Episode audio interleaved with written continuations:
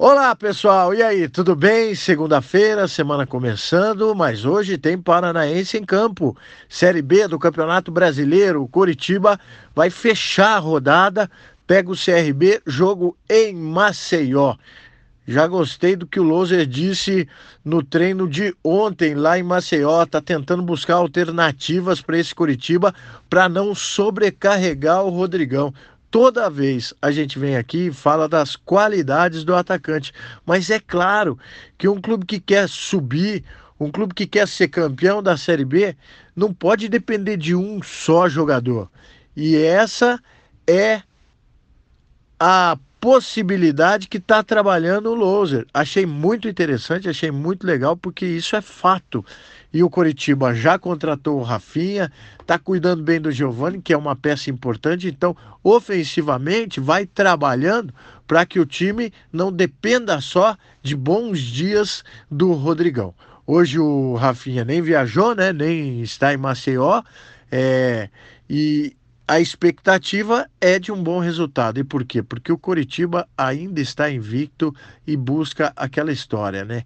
Pontos fora de casa. Ponto fora de casa. Empate é bom resultado, sim. O campeonato está só no começo, mas é bom já começar bem legal, assim como começou o Londrina. 10 pontos em quatro jogos, líder isolado da Série B. O Tubarão venceu o Bragantino no sábado, jogo dificílimo.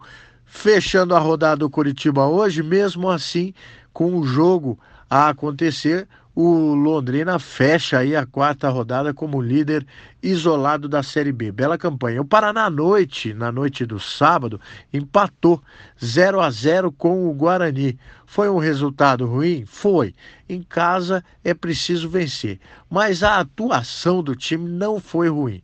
O Paraná buscou, o Paraná tentou, fez o goleiro do Guarani aparecer e aparecer bem, goleiro do Guarani foi, se não o melhor, um dos melhores em campo. Então o Paraná tentou bastante, mas esbarrou na defesa do Guarani. Obviamente não dá para ficar empatando em casa, claro que não, para quem quer subir. Mas a torcida foi, apoiou, noite, tarde, noite fria em Curitiba e mesmo assim o torcedor foi apoiar.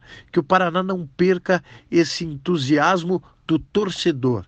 Não faça com que o torcedor perca essa força, essa vontade de ir apoiar o seu time no estádio, porque só com o apoio do torcedor o tricolor fica mais forte a ponto de brigar sempre ali no G4. Existia a possibilidade de terminar a rodada no G4, mas com o um empate com o Guarani, nada feito.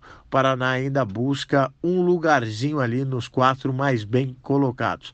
A Série B Tá pegando fogo já. Vai ser interrompida, assim como a Série A, durante a Copa América. Mas é importante chegar até a interrupção, chegar até a parada, chegar bem, para não passar um mês inteiro sob pressão e pensando é, como sair de uma situação ruim. Então é importante dar um gás agora, como Londrina está fazendo. Acredito que todos os paranaenses estão tentando fazer isso, lembrando que o Operário jogou na sexta, perdeu na sexta e precisa reagir agora. Tem dois jogos em casa para reagir. Na Série A, o Atlético poupou o seu time titular jogou com o time reserva contra o Corinthians e mesmo assim fez uma partida de regular para bom. Teve dois gols anulados, ok, jogadores estavam impedidos, mas numa análise fria foram jogadas criadas pelo time do Atlético e que por pouco os jogadores estavam impedidos e aí ficou faltando ali o, o quase, né? Quase não existe. Então, o Atlético acabou que não fez gol e saiu derrotado da arena, porque o Corinthians achou dois gols. Por que, que eu digo achou? Não é desmerecendo o time do Corinthians, não. Mas falhas individuais do time do Atlético. O goleiro do Atlético, Caio, falhou, no meu ver, nos dois gols. Claro que o segundo gol, o zagueiro também falha. Aliás, a falha começa pelo zagueiro mas o goleiro do Atlético não foi bem, não. Claro, o goleiro precisa jogar, está jogando, ter ritmo de partida. Isso não acontece porque o Caio não vinha jogando. Nem o Paranaense, que jogava o Léo, e nem a Libertadores da América, que joga o Santos. Então isso afeta muito o goleiro. E realmente foi uma tarde infeliz para o goleiro do Atlético. E o Furacão tomou dois gols do time do Corinthians, que jogou por uma bola e acabou que fez o gol no começo, se segurou, se segurou e aí no fim conseguiu o segundo 2 a 0 para o Corinthians na arena. Nada a se preocupar, pelo menos na minha opinião. Esse Atlético, time reserva, deu trabalho para o Corinthians e o time principal joga na quarta-feira o primeiro dos dois jogos contra o River Plate pela decisão da Recopa.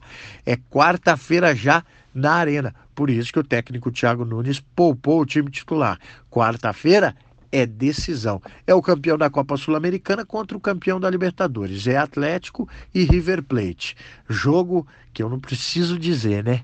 Jogo extremamente complicado. Mas quem sabe fazer um bom resultado aí na primeira partida com o apoio do torcedor, certamente. Certamente a Arena da Baixada vai estar lotada para apoiar o torcedor nesse jogo histórico e para lá de difícil. Mas o Atlético de Thiago Nunes tem condição de surpreender sim. A gente fala mais dessa partida amanhã, afinal de contas, até quarta-feira, muita expectativa para esse jogão, o primeiro da decisão da Recopa. É o Atlético fazendo história. Um grande abraço, um grande abraço, pessoal. E a gente se fala na tela da RPC e também globoesporte.com/paraná. Fui.